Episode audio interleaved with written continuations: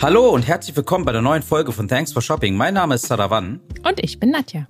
Und heute zu Gast ist der Julius von Fiegenau. Fiegenau ist ein B2C Fulfillment Service für einen schnellen und einfachen Einstieg in eine effiziente E-Commerce Logistik und Sie sagen selber ganz ohne Risiko.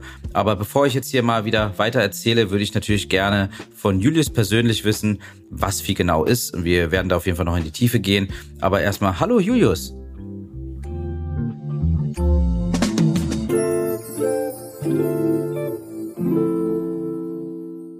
Hi, Julius. Hi, ihr beiden. Hi, ihr beiden. Danke für deine Zeit. Ja, super, dass du da bist. Ja, sehr gerne. So, ähm, erzähl du mal ganz kurz, äh, vielleicht in deinen eigenen Worten, ein paar Sätzen, was ist Fiege genau?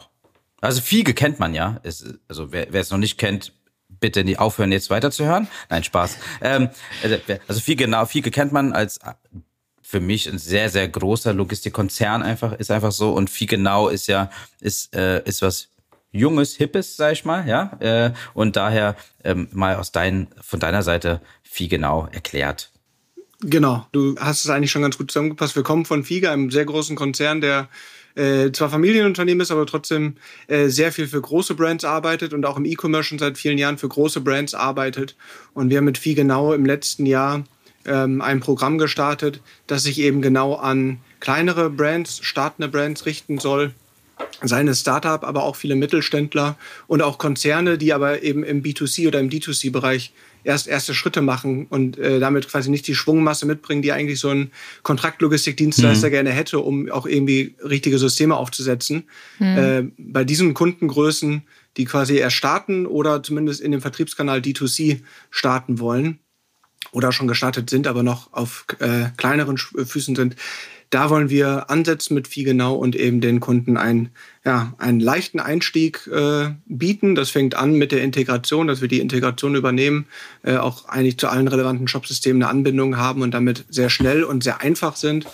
Und äh, dann eben auch im Management einfach sein wollen, alles digital über Plattformen, können wir gerne später noch drüber sprechen und äh, eben risikofrei, du hast es auch angesprochen, ohne Mindestmengen, ohne Vertragslaufzeit, ohne irgendwelche Commitments eigentlich möglichst leicht starten und dann möglichst lange bei uns bleiben, weil wir eben einen guten Service machen und nicht, weil die Vertragslaufzeit noch extrem lang ist, sondern äh, cool. mit einem guten Produkt sollte man äh, seine Kunden über Service halten können und nicht über Vertragslaufzeit. Das mhm. ist richtig. Super, sehr cool. Genau, bevor wir mal auf viel genauer ein bisschen tiefer eingehen und auch äh, letztendlich, was ihr alles so könnt und macht, ähm, vielleicht mal kurz zu dir. Wie ist denn deine Laufbahn gewesen? Wie kam es dazu, dass du jetzt letztendlich bei Fiege bzw. Fiege genau bist? Vielleicht mal kurz dazu dein Lebenslauf. Ja, gerne. äh, genau, ich bin äh, 33 Jahre alt und Münsteraner, wohne auch noch in Münster äh, im die West Fahrradstadt. Fahrradstadt. Genau, die Fahrradstadt im Westfalen. Ja. Und äh, genau, habe dazu beigetragen, dass es eine Studentenstadt äh, ist, beziehungsweise dann war, habe äh, in Münster BWL studiert und im Bachelor und danach im Master und bin im Bachelorstudium schon zu FIKE gekommen vor elf Jahren. Hm. Äh, als okay. Werkstudent. Also habe mir ja. ehrlicherweise keinen Logistik-Background gehabt, im Betriebswirt und wollte einen Studentenjob haben, der ähm, eben mich auch schon beruflich irgendwie mal einen Einstieg zeigt und mhm. habe hier in der Region geguckt, was es so gibt und, und Fiege hat seine Zentrale in Greven, das ist 20 Kilometer von Münster, mit dem Bus gut erreichbar am Flughafen. Mhm. Und das war eine sehr gute Möglichkeit, erstmal um als Werkstudent in einem ersten Unternehmen mal Fuß zu fassen. Und seitdem bin ich tatsächlich äh, nie wieder weggekommen, habe dann natürlich noch irgendwie zu Ende studiert, aber bin da immer wieder in neue Teams gekommen, immer wieder in neue Abteilungen gekommen und habe es bisher noch nie bereut, die ganze Zeit da gewesen zu sein, weil Figa einfach ein riesiger Laden ist mit ganz, ganz vielen Möglichkeiten. Mhm. Und ich habe konnte zwischen Bachelor und Master konnte ich ein ähm, knappes Jahr in Shanghai für Figa arbeiten und war da oh, cool. quasi für ein äh, jungen CEO, einen Deutschen, der da gerade angefangen hatte für Fiege. Dem äh, konnte ich so ein bisschen unterstützen in Marktaufbau und so viele Marketing-Themen mhm. dafür für Fiege in China gemacht und dann mein Master hier in Münster wieder gemacht und konnte dann schon in den Bereich E-Commerce reinkommen. Äh, also habe auch jetzt mittlerweile irgendwie neun Jahre, fast zehn Jahre im Bereich E-Commerce viel zu tun. Ähm, ja, und bin 2015 fertig geworden mit dem Studium durfte dann zwei Jahre äh, bei FIGA als Vorstandsassistent direkt bei Jens FIGA arbeiten.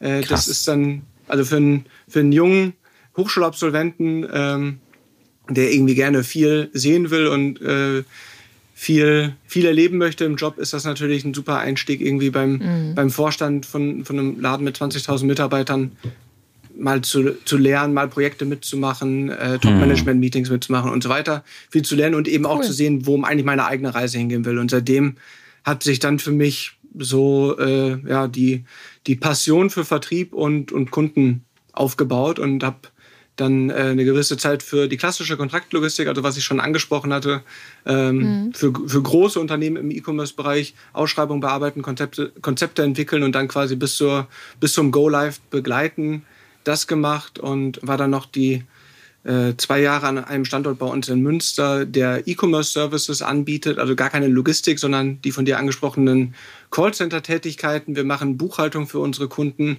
Wir stellen Order-Management-Systeme und weitere IT-Services für unsere Kunden bereit. Äh, auch da äh, häufig sehr individuell für große Brands habe da zunächst das Kundenmanagement geleitet und ähm, dann bis vor einem Jahr den, den Standort mit zwei Kollegen äh, gesamtheitlich geleitet.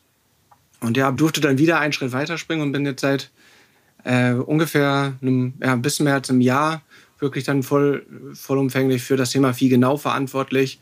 Ähm, wo wir mal das erste Mal angefangen haben, wirklich Services, die Fiege eigentlich schon macht und die Fiege für groß gemacht und die Fiege auch, glaube ich, erfolgreich macht, äh, zu mhm. standardisieren und zu produktorisieren und wirklich unseren Kunden oder neue Kundengruppen damit zu erschließen. Spannend. Sehr, sehr spannend. Also, Ein richtiges Chapeau. Kind. Also ein sehr, sehr cooler ja, Lebenslauf auf jeden Hat man Fall. Super doch gar spannend. nicht mehr so oft, ne? dass ja. jemand so lange in einem Unternehmen bleibt. Finde ich cool. Hm? Ja. Finde ich wirklich cool.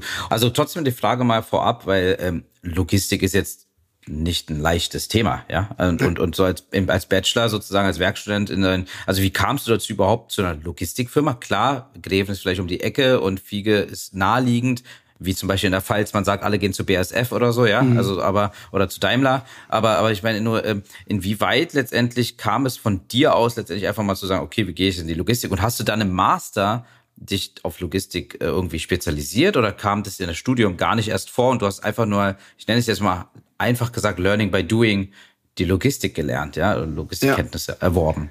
Eher zweiteres tatsächlich. Also ich habe im, im, Master äh, habe ich, obwohl ich da ja schon bei FIGE war, Marketing und Management ähm, mhm. studiert und habe dann mhm. immer so mit Wahlpflichtfächern so ein bisschen versucht, mir irgendwie Supply Chain und Logistik und so mit reinzuziehen, was natürlich in einem BWL-Studiengang ist jetzt ein Logistik-Wahlpflichtfach sehr High Level.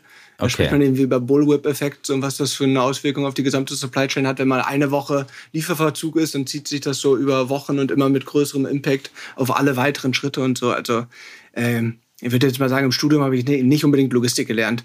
Und ich bin mhm. tatsächlich eher zufällig durch Fiege gekommen, weil auch vor zehn Jahren, also war einmal Fiege die sind heute viel präsenter hier in der Region, als sie es vor zehn Jahren waren, auch wenn wir schon 150 Jahre als Unternehmen alt sind. Mhm. Heute sind wir Hauptsponsor hier vom Fußballverein und so und haben, glaube ich, eine ganz gute Präsenz hier in der Region. Vor zehn Jahren noch nicht wirklich. Also es war wirklich Zufall. Und ich bin noch nicht auf die Welt gekommen und habe gesagt, ich muss unbedingt Logistiker werden oder ich möchte mich unbedingt mhm. mit Fulfillment beschäftigen.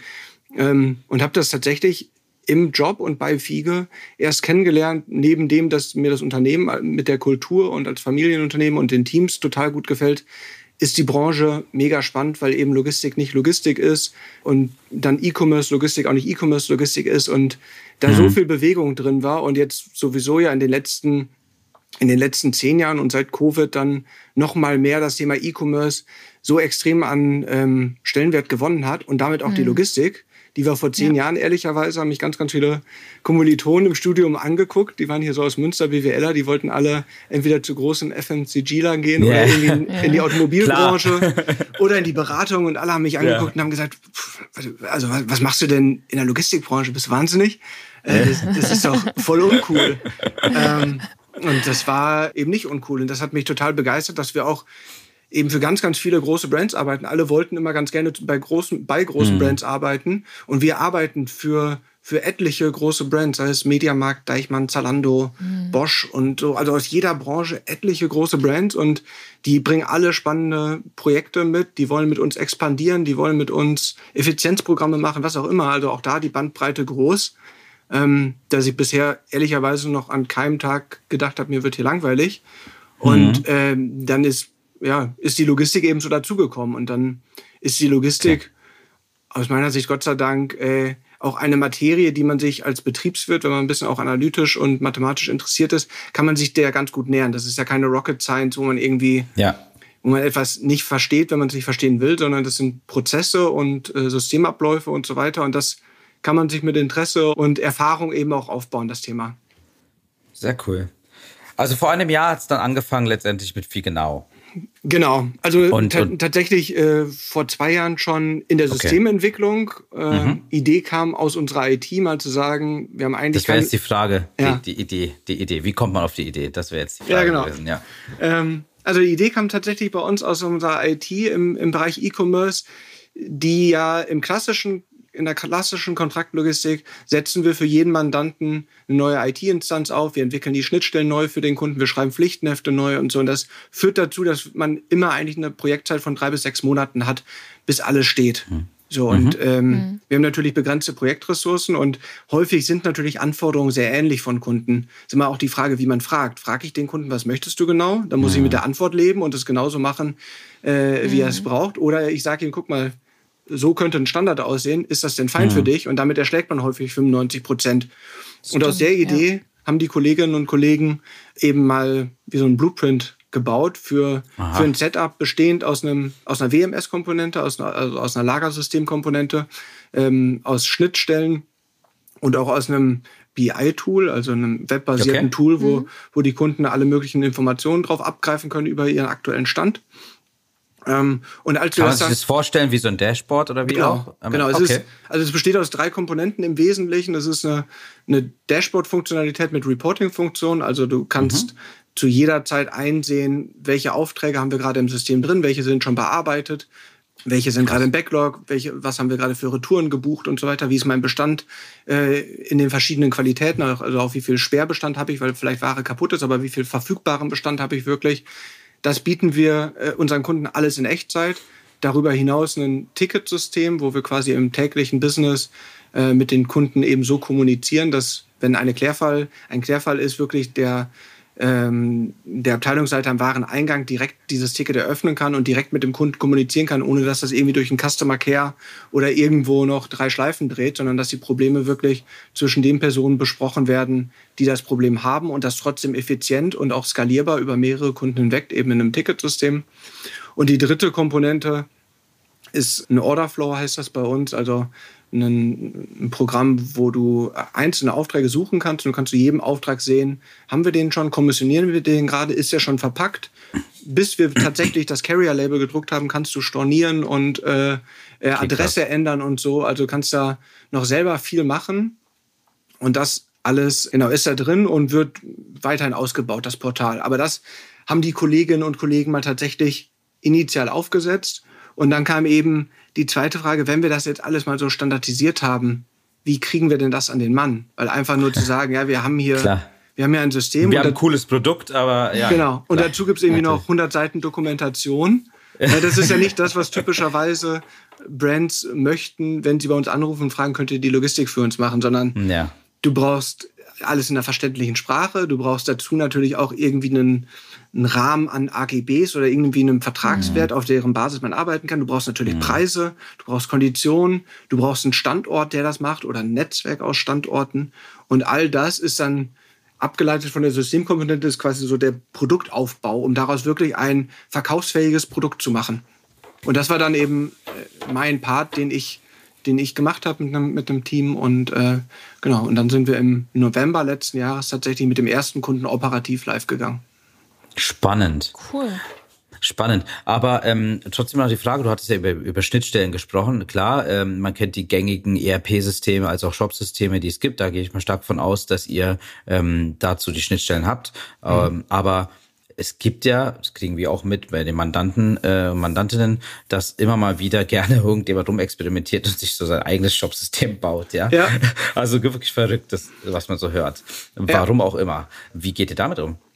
Ja, und das ist ehrlicherweise nicht nur bei äh, Kunden, die mal verrückt sich was eigenes gebaut haben, sondern selbst so ein Shopify, wo man irgendwie glauben würde, das ist der Standard schlechthin, da gibt es auch noch tausend Untervarianten und gefühlt yeah. ist jeder unserer Kunden hat dann doch noch eine kleine extra Portion mitgebracht, die er irgendwie anders gemacht hat.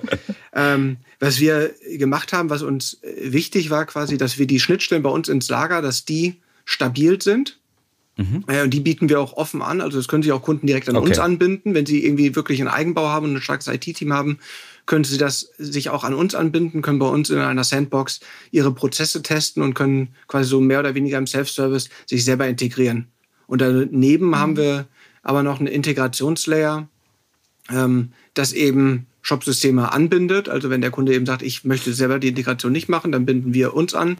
Und in dieser Middleware äh, können wir eben auch manipulieren. Das heißt, wenn der Kunde irgendwie sagt, er äh, übergibt uns eine Auftragsnummer in einem gewissen Format, das wir so nicht erwarten und das bei uns quasi nicht in den Standard läuft, dann, dann mappen wir das eben dort anders, damit mhm. in der Logistik richtig ankommt. Weil das ist dann im Endeffekt der Clou natürlich daran, dass in der Logistik wir aus vielen kleinen Kunden eigentlich eine große Abwicklung machen möchten, um mhm. da Synergien zu schaffen, um gemeinsame Batches zu bilden und so weiter.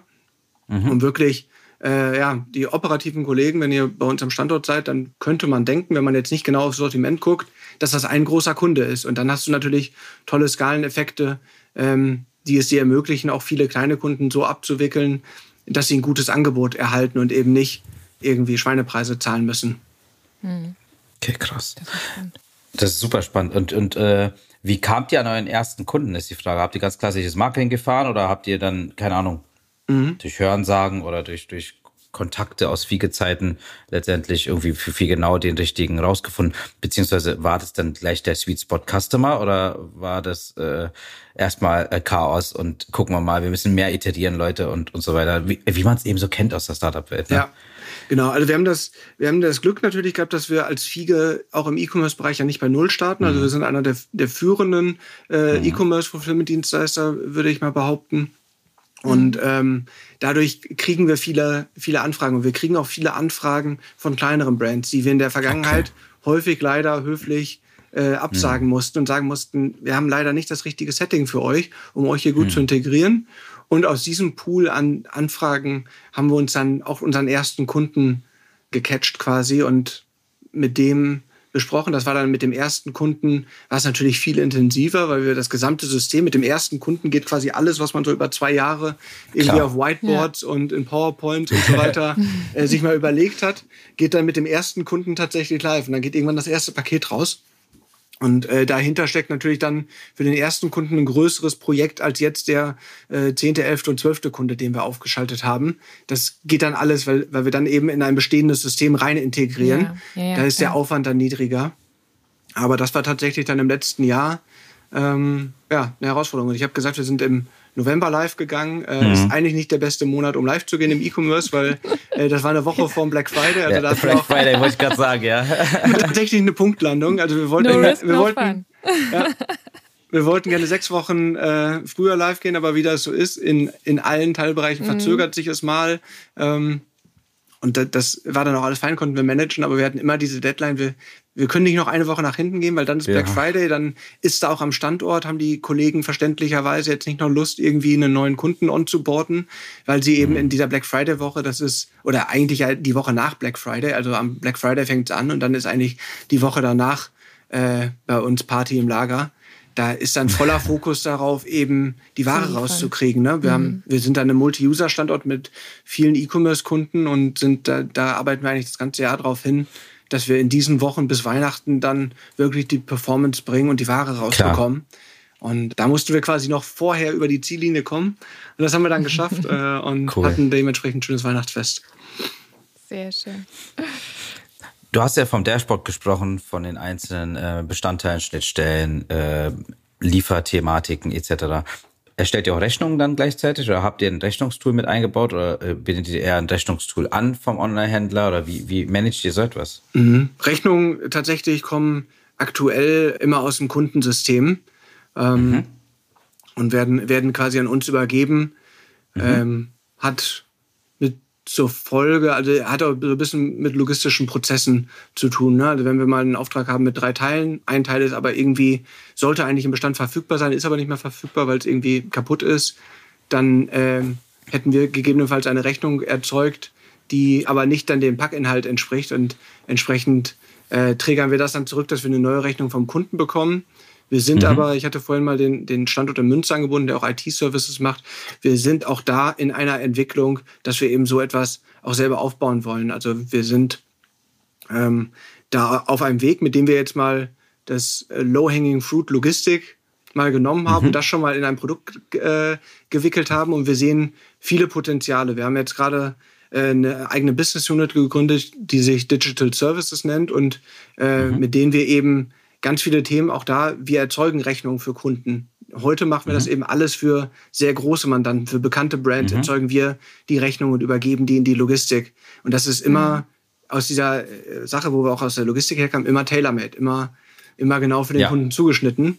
Und da gehen wir jetzt eigentlich den gleichen Weg, wie wir ihn gegangen sind mit äh, der Logistik, nämlich zu sagen, wie kriegen wir das standardisiert, wie kriegen wir es so hin, dass wir eben jedem einzelnen Kunden äh, das anbieten können, egal wie groß er ist und auch einem Vieh-Genau-Kunden sagen können. Also entweder du bringst die eigene Rechnung mit und übergibst die uns einfach und wir holen die äh, dort ab, wo du sie abgelegt hast und, und fügen sie der, dem, äh, dem Paket bei oder eben wir erzeugen das für dich. Das ist so äh, ein Teil, der bei uns in der äh, Produktentwicklung ähm, aktuell liegt. Das ganze Thema Dokumentenerzeugung, das ist nicht nur Rechnung, sondern auch Lieferscheine. Lieferscheine, genau. Mhm. Gegebene äh, Retourenscheine, dynamische Marketing-Materials und so weiter. Da ist ja eigentlich äh, der Fantasie freien Lauf gelassen mit wir, wir haben die Möglichkeit, etwas in ein Paket für den Endkunden zu legen. Da kann man da ist der Lieferschein eigentlich das Langweiligste. Da kann man, wenn man lange drüber nachdenkt oder auch nur kurz drüber nachdenkt, kann man sich schon Gedanken machen, was man alles in so ein Paket reinlegen kann, was individualisiert ist, eben auf den einzelnen Kunden. Und alles, was mhm. individualisiert ist auf den einzelnen Kunden, muss in der Logistik passieren, weil vorher weißt du gar nicht, wer dein Kunde ist. Äh, und entsprechend haben wir da einen großen Hebel mit unseren Kunden zusammen anzusetzen und wirklich Mehrwert zu leisten. Denn das reine Picken und Packen ähm, ist ja auch nicht das, wo wir jetzt glauben, da, damit können wir jetzt die nächsten 20 Jahre zehren, dass wir Päckchen packen können, sondern mhm. wir, wir wollen uns natürlich auch mal weiterentwickeln. Interessant, äh, also du hast mir jetzt schon eine Frage vorab genommen, weil die Frage wäre jetzt gewesen, was sind denn so die nächsten Steps und nächsten Features, die an mhm. dir arbeitet. Aber dann komme ich gleich zum nächsten Thema. Sprachen, weil du hast vorhin schon erwähnt gehabt, ähm, es muss alles verständlich sein und äh, da ging es um AGB, AGBs etc. und so weiter. Mhm. Wo, wo sind eure Kunden? Sind es grundsätzlich deutsche Kunden, europäische Kunden oder international oder wie gibt es da jetzt für euch ein Zeitfenster, dass ihr erstmal damit startet und irgendwo hin wollt? Mhm. Nee, also es sind tatsächlich international, natürlich mit einem großen deutschen Fokus, ehrlicherweise, mhm. aber wir haben auch eine US-Brand dabei. Ähm, mhm. Es geht dann eigentlich eher äh, gerade darum, wir haben viel genau an zwei Standorten aktiv, einmal in Deutschland und einmal in Österreich. Und wir sehen, wir sehen das ganze Thema auch als regional, also mit einem regionalen Fokus. Wir kümmern uns in Deutschland um alle Kunden, die ihr Fulfillment in Deutschland aufbauen möchten. Und das ist dann natürlich, mhm. das sind im, natürlich die deutschen Kunden, das sind aber mhm. auch viele europäische und auch ähm, außereuropäische Kunden, die in Europa ihr Fulfillment aufbauen wollen. Denn äh, für ein europäisches Fulfillment ist natürlich Deutschland als Standort eigentlich das Nonplusultra. Wir liegen in der Mitte von Europa. Wir sind selber mhm. der größte Binnenmarkt. Ähm, wir haben aber trotzdem gute Laufzeiten auch in andere Länder. Und ähm, ja, wir sind in der Logistik auch, glaube ich, flexibler als beispielsweise ein französischer Markt, was, äh, was einfach die Flexibilität im Lager angeht. Wir glauben aber auch, dass wenn jetzt ein österreichisches Unternehmen, was seinen Fokus in Österreich hat und vor allem nach Österreich versenden möchte, wenn die äh, einen Partner suchen, dann möchten die ganz gerne mit Österreichern sprechen, möchten in einem österreichischen Lager sein, möchten auch, ne, wenn es mal knallt, quasi äh, da, dort in Österreich vorbeifahren und eben mit den Kollegen sprechen, möchten auch am liebsten einen Vertrag unterschreiben, der einen Gerichtsstand in Österreich hat und eben nicht mhm. irgendwie im westfälischen Münster. Ja, das sind ja so alles so kleine Kniffe und das ist alles noch deutschsprachig. Wenn du dann das weiterdenkst nach Holland oder nach Italien oder nach Polen oder so, dann wird das ja noch mehr so. Ich glaube nicht, dass irgendein Italiener sich mit mir unterhalten will über Logistik in Italien. Ja, also äh, hoffentlich, aber wahrscheinlich wollen die eher dann eben mit Italienern sprechen, weil die auch alle den Markt besser kennen. Und so mhm. bauen Klar. wir das eigentlich jetzt eben ähm, in Wien gerade live gegangen und bauen das dann iterativ auf, dass wir die regionalen Märkte eigentlich gerne mit regionalen Teams okay. ausstatten mhm. wollen, dass die wirklich dort ein regionales wie genau aufbauen. Und äh, genau, wir machen quasi neben der gesamten Produktentwicklung, die wir hier quasi aus der Zentrale steuern eben den deutschen, den deutschen Markt mit. Okay, ja, das mit den Österreichern mhm. kommt mir bekannt vor, auch aus meiner Startup-Zeit, wo man immer schauen musste, dass man dort jemanden hat, der wirklich österreichisches Deutsch spricht das, oder österreichisch ja. spricht und äh, gerne mit einer österreichischen äh, Gesellschaft äh, kommuniziert ja. und Verträge. Ja, ja, kenne ich. Das ist interessant, ist interessant, weil, also, aber grundsätzlich verstehe ich, also Expansion ist schon ein Thema bei euch letztendlich, jetzt mhm. äh, mit den Wien als zweiter Standort und trotzdem, ihr, du hast jetzt Du hast jetzt Deutschland mit einem Standort genannt und Österreich mit einem Standort. Oder seht ihr euch auch in einem Land mit mehreren Standorten? Standorten, Entschuldigung. Ähm, ist nicht primäre Strategie. Mhm. Ähm, aus einem, also nicht, nicht, weil wir irgendwie nicht genug Standorte haben. Wir haben mhm. äh, ausreichend Standorte selber in Deutschland, die wir selber betreiben, die wir äh, Kunden zur Verfügung stellen können. Die äh, Idee, ich hatte es eingangs mal gesagt, ist, ja bei uns, dass wir auch Mengen bündeln wollen und wir große Stimmt. Skaleneffekte sehen, wenn wir Mengen äh, in einer Abwicklung bündeln. Das heißt, je mehr Kunden ich an einen Standort bekomme, ähm, desto größer sind meine Synergieeffekte und damit der Mehrwert auch für unsere Kunden in der Skalierung. Das, äh, und damit, damit sind wir dann gestartet in Deutschland an unserem Standort in Erfurt. Das ist äh, einer mhm. unserer größten Multi-User-Center. Da arbeiten 800 Mitarbeiter, alle E-Commerce-Fokus, 20 äh, Jahre E-Commerce Experience dort am Standort, also echt äh, ein tolles Team, sehr gut gelegen in der Nähe von Carrier Hubs, im Speziellen von der DRL, also sehr späte Cut-off-Zeiten, was im E-Commerce immer ein wichtiges Argument ist für einen Dienstleister zu sagen, wenn eine Bestellung heute um 16 Uhr reinkommt, dann hat es der Kunde am nächsten Morgen um 9 Uhr vor der Haustür liegen. Ja, da, das ist eigentlich so das Beste in einem Standardpaket und jetzt nicht irgendwie ein verrücktes Same-Day-Paket, sondern wirklich in einem Standardpaket hast du am nächsten Morgen idealerweise dein Paket schon. Ähm, mhm. Das ist dann eben ein Service, den wir dort sehr gut bieten können und wir haben dort 160.000 Quadratmeter Logistikfläche, um auch wirklich da noch wachsen zu können. Krass. Äh, ja, ich kann es leider nicht im Fußballfelder. Also eigentlich übersetzt man sowas immer in Fußballfelder. Ja. Es sind ein paar. Äh, ich habe kurz ja. drüber nachgedacht. ja. Das ist, äh, das ist schon ein richtiger Trümmer und da können wir äh, noch viele Kunden integrieren und die profitieren dann eben davon, in so einer großen Abwicklung zu sein, was ja auch Vorteile hat, wenn ich 800 Mitarbeiter habe und ich habe bei einem Kundengeschäft, der eigentlich einen Mitarbeiter braucht oder zwei Mitarbeiter braucht oder vier mhm. Mitarbeiter braucht, da knallt's mal und der braucht auf einmal doppelt so viele, dann braucht er acht. Mhm. Das ist bei einem Standort mit 800 Mitarbeiter, ähm, ist das jetzt nicht so etwas, was uns irgendwie schlaflose Nächte macht bei einem kleineren Standort, äh, bei einem, bei einem kleineren Dienstleister, der vielleicht da auf der Fläche eigentlich nur eine Truppe von zehn Mann hat, ist das mhm. auf einmal irgendwie in Unterdeckung von 30 Prozent. Dem tut das schon im Zweifel mehr weh. Und deswegen ist tatsächlich die Strategie eher äh, auf einzelne Standorte zu fokussieren, bis zu dem Punkt natürlich, äh, wo wir sagen, wir sind da voll. Das kann ja auch mal passieren, mhm. dass wir mhm. einfach dort keinen Leerstand Klar. mehr haben. Wir merken, mhm. Flächen grundsätzlich werden immer knapper und wir haben eine gute Auslastung in unserer Warehouses. Also das wäre für mich ein Expansionsgrund zu sagen, ich gehe auch noch in einen zweiten deutschen Standort, weil ich einfach weiter wachsen muss. Ähm, oder eben, wenn es einen Kunden gibt, der wirklich spezielle Anforderungen hat, also der auch vielleicht, wir haben eine ganz gute Mischung aus Palettenregalen und Fachbodenregalen. Zum Beispiel, wenn jetzt mal ein Kunde kommt, der sagt, ich habe hier bringen schon eine gewisse Größe mit und ich habe echt einen sehr großen Bedarf an zum Beispiel Paletten, die wir dort nicht erbringen können. Dann macht es halt auch Sinn, schnell mal einen zweiten Standort aufzuschalten, um zu sagen, dann haben wir schon mal einen Expansionsstandort und der Kunde würde sonst ja sowieso nicht in die andere Abwicklung passen.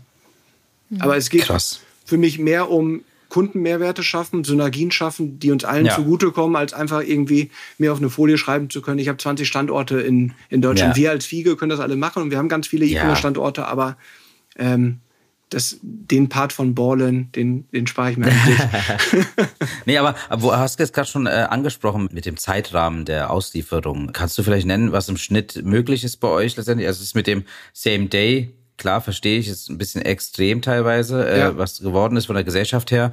Äh, aber wenn du sagst, vor 16 Uhr, glaube ich, war das, mhm. und dann um 9 Uhr früh, ähm, ist das der, das ist der Standard, den ihr setzt, sozusagen, für eure Kunden? Genau, also es kommt ja immer äh, drauf an, ähm, man rechnet es eigentlich runter, ne? Wo, mhm. wann holt der Carrier das letzte Mal bei dir am Standort ab am Abend und, und mhm. dann geht die Reise nach vorne. Wir haben zum Beispiel eben mit der DL haben wir aktuelle Cut-off-Zeit, ich glaube von Viertel vor sieben Uhr abends. Das ist mhm. relativ spät.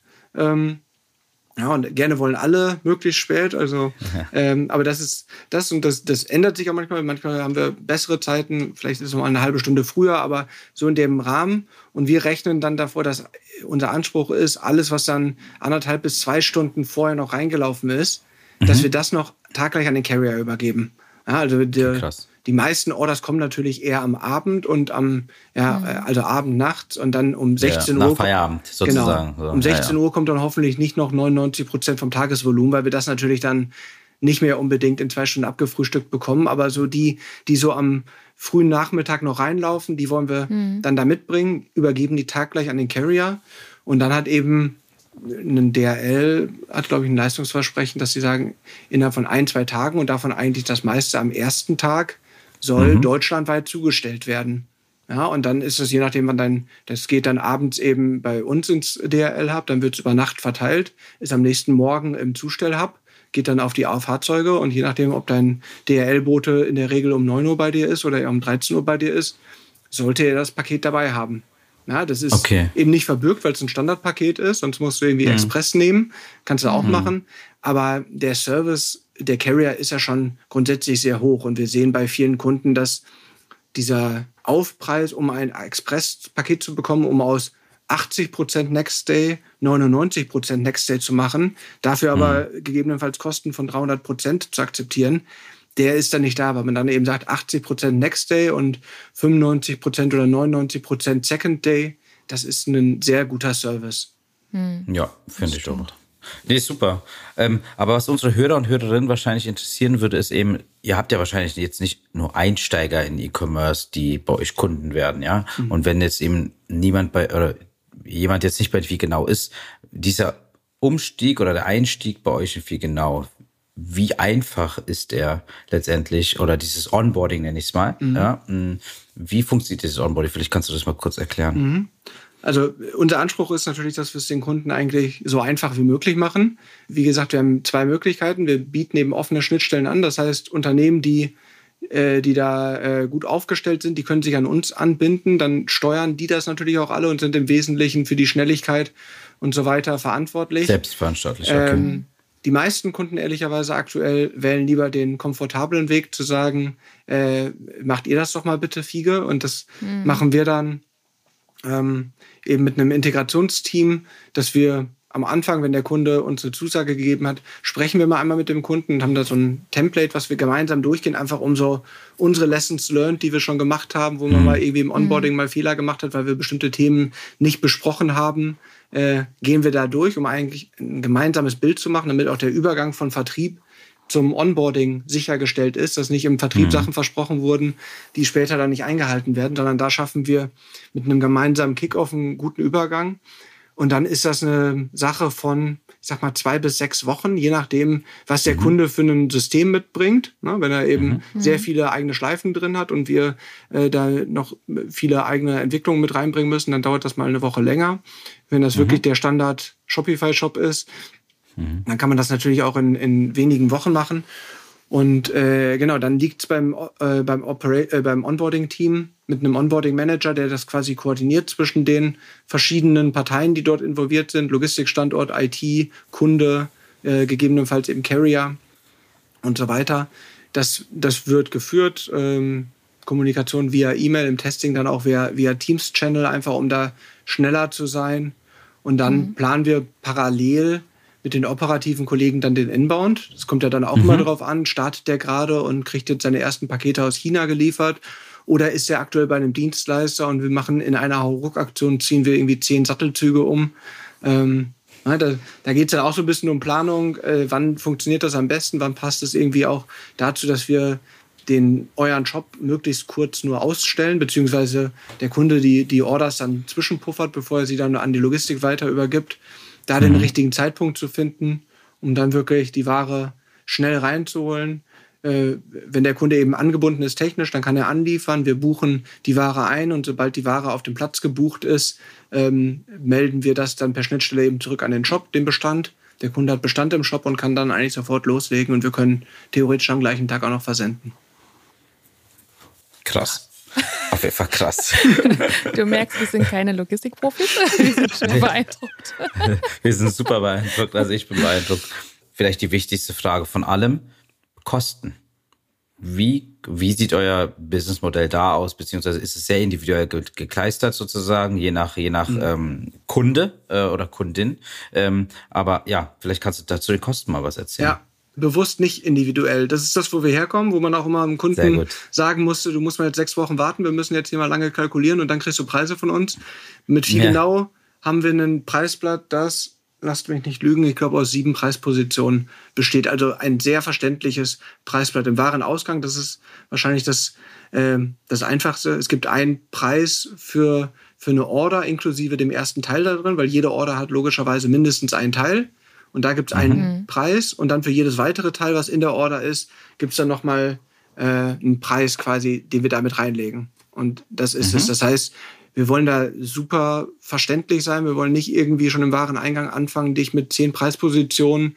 Der eine gilt für Palette, der andere gilt für SKU, der dritte gilt für eine Anlieferung und du musst dir irgendwie so zusammenstecken, was denn das dann eigentlich für dein Business Case bedeutet, sondern äh, wirklich prozessorientierte Preise im Wareneingang, je Vollpalette, je Vollkarton oder je Einzelteil, je nachdem, wie du anlieferst. Also ne, wir wollen auch den Kunden incentivieren, wenn du uns einen Vollkarton schickst, wo also nur ein Artikel, also ein, eine SKU drin ist, dann ist das für uns natürlich viel effizienter, als wenn wir einen Mischkarton bekommen, den wir erstmal äh, äh, auseinandersortieren müssen. Mhm. Und diesen Vorteil wollen wir natürlich gerne unserem Kunden mitgeben und ihm dann auch dazu bringen, vielleicht mit seinem Lieferanten zu sprechen und zu sagen, guck mal, wenn wir hier die Anlieferstruktur ändern, dann können wir nochmal richtig Geld sparen.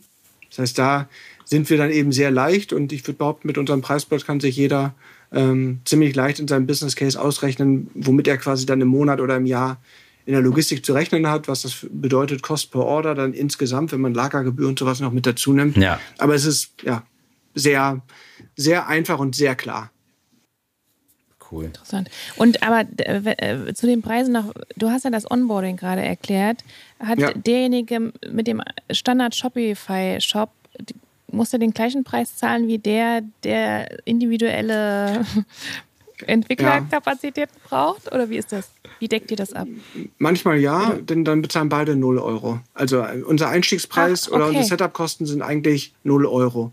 Also kostenfrei. Okay. Ähm, wenn wir jetzt wirklich einen Kunden haben, der sagt, hier, ich würde gerne, dass ihr äh, euch an mein SAP integriert und da habe ich hier ganz verrückte Sachen gemacht, dann würden wir das okay. mit dem Kunden besprechen, was wirklich jetzt eben da die Mappings sind, die wir äh, vornehmen, um um mhm. das Ganze irgendwie für uns dann verständlich zu machen. Und dann einigen wir uns darauf, dass wir ähm, einen gewissen Teil eben nach Aufwand tatsächlich abrechnen. Mhm. Aber ist bis heute, glaube ich, auch noch nicht vorgekommen. Das ist eher so wirklich der Edge-Case, den wir bedenken müssen.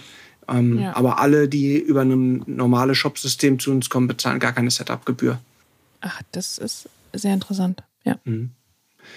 Ich hatte, ja, erzähl. Ja, äh, auch, ja der, der, Gedanke auch da wieder ist, dadurch, dass wir uns so als Standard aufgesetzt haben und mal einmal diese Vorarbeit geleistet haben, das alles hinzustellen, ist der Aufwand für uns im Onboarding verhältnismäßig gering. Das heißt, mhm. äh, unser Business Model ist natürlich nicht irgendwie Kunden schon am Anfang das Geld aus der Tasche zu nehmen, sondern unser Business mhm. Model ist, mit unseren Kunden zu wachsen und an dem Betrieb der Logistik Geld zu verdienen oder an Zusatzservices, mhm. die wir rund um die Logistik mhm. anbieten. Und wir wollen dann lieber die Kunden, den Kunden es möglichst einfach machen, sowohl monetär als auch prozessual bei uns mhm. einzusteigen mhm. und diese Eintrittshürde, die bei Fiege früher sehr hoch war, die eigentlich mhm. auf den Boden runterzudrücken, dass da jeder fröhlich reinmarschieren kann, ähm, um dann eben mit den Kunden im Betrieb zu wachsen. Und das ist auch dann auf der anderen Seite wieder, äh, in der Eintritt leicht ist, kann auch der Austritt äh, leicht sein. Ne? Ich hatte mhm. gesagt, wir haben keine Vertragslaufzeit. Wenn ein Kunde mal nicht mehr zufrieden ist, da wir relativ wenig Aufwand im Onboarding haben, können wir auch gleichzeitig sagen, dann habe ich selber auch keinen Business Case, der sich irgendwie über drei Jahre Vertragslaufzeit erstmal äh, wieder mhm. ausgleichen muss, damit ich ein ROI habe und deswegen brauche ich drei Jahre. Sondern ich sage mhm. eben, wenn ich selber wenig Aufwand habe, dich reinzuholen, dann haben wir beide Spaß in der Zeit, wo du da bist. Und wenn du irgendwann mal keinen Spaß mehr an uns hast, äh, oder sich dein Geschäftsmodell, also das ist auch der wahrscheinlichere Fall eigentlich, ne, dass sich das Geschäftsmodell mhm. ändert, ändert äh, dass ja. er in andere Märkte geht, dass er sein Geschäft ganz aufgibt, dass er wegkommt und nicht mehr Sonnenbrillen verkauft, sondern jetzt irgendwie Wohnmobile, wofür du natürlich eine ganz andere Logistik brauchst, ja, dann, dann bringt es ja auch nicht, den Kunden zu halten. Ja. Stimmt. Ich hatte am Anfang des äh, Gesprächs äh, schon erwähnt, eine, die, dass sie, dass sie Kundenservice als Dienstleistung anbietet. Vielleicht kannst du dazu mal was erzählen. Das finde ich sehr spannend. Ja, ähm, eben etwas, was womit Fiege immer mal wieder überraschen kann. Wir haben neben dem, dass wir irgendwie ziemlich viele Lagerstandorte haben und über 20.000 Mitarbeiter eben in den Lagerstandorten haben, haben wir auch tatsächlich äh, ein Callcenter und betreiben ein Callcenter für, für verschiedene Kunden. Also äh, Krass. Die sowohl, ja, wusste ich gar nicht. Die sowohl logistische. Nee, ich auch nicht. Ja, das wissen, wissen äh, viele tatsächlich nicht und äh, machen wir seit ungefähr zehn Jahren. Eben von der Produktberatung hin bis zu ähm, Fragestellungen rund um die Logistik beantworten. Und daher kommt das auch eigentlich, dass es, also könnte man jetzt sagen, passt gar nicht zum Logistikdienstleister, ein Callcenter zu betreiben, weil es natürlich auch andere Skills sind und so weiter. Ja, ähm, okay. Die Nähe ist aber da, weil wir natürlich merken, dass ganz viele Anfragen im Callcenter einen logistischen Bezug haben. Also mhm. ich habe meine Ware bestellt, die kommt aber nicht. Wann, wann kommt die denn an? Das können wir nachsehen. Mhm. Ich habe ich hab vorhin etwas bestellt äh, zu mir nach Hause, ist aber ein Geschenk für meine Frau. Ähm, kann, könnt ihr das doch bitte bei mir ins Büro senden? Kann bei uns der Kundenservice mhm. selber im System, hatte ich vorhin erklärt, äh, kann er selber ändern. Und da sind wir so nah dran. Wir sind dann in vielen, alles rund um die Logistik. Ist die Retoure schon angekommen? Warum bekomme ich mein Geld eigentlich nicht zurück? Ich habe doch vor zwei Wochen schon retourniert und so weiter. Da sind wir eben als ähm, logistiknahes Callcenter sehr nah dran. Und im, rund um das Thema Produktinformation kann man dann eben auch über Systeme und Schulungen und so viel dazu lernen. Und auch da, das ist dann auch wieder äh, wie diese IT-Komponente und das Dokumentenmanagement, was ich vorhin erwähnt hatte, sind wir da, dass wir eigentlich daraus kommen, dass wir Kunden individuelle Callcenter aufsetzen und wirklich da Teams haben, die auf einen Kunden beziehungsweise auf zwei mhm. Kunden geschult sind.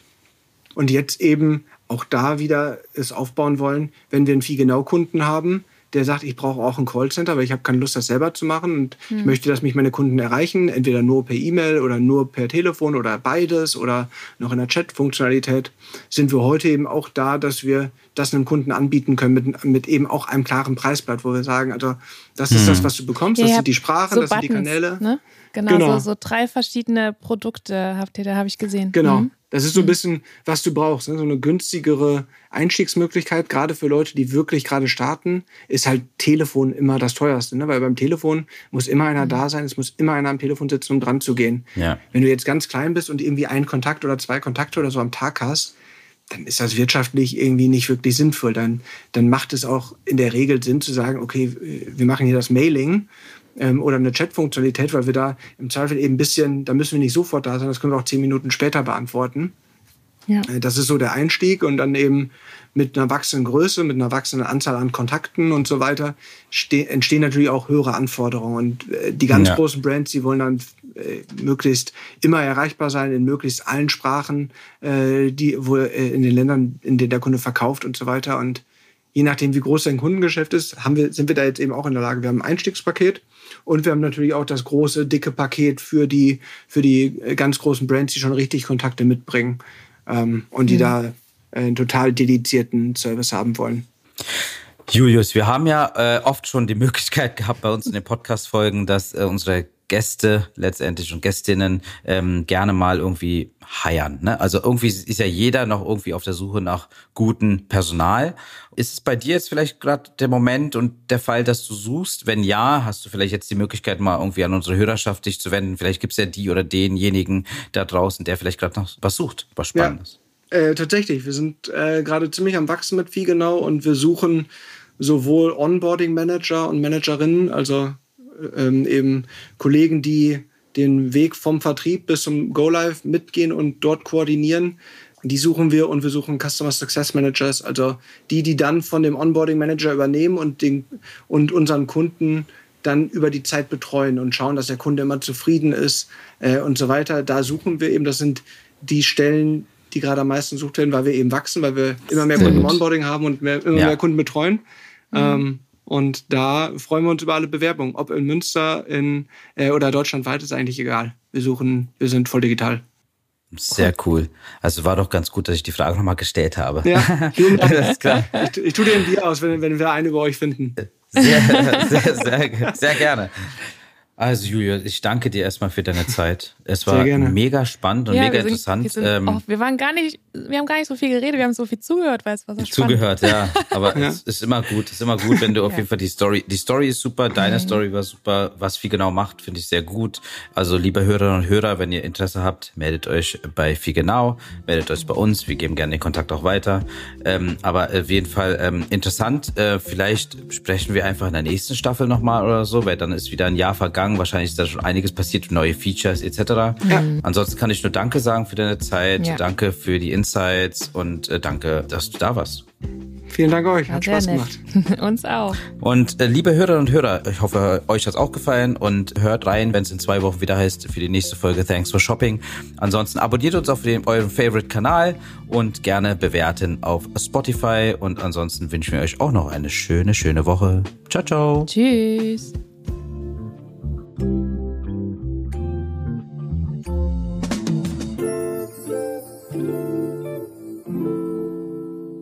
Dieser Podcast wird produziert von Podstars bei OMR.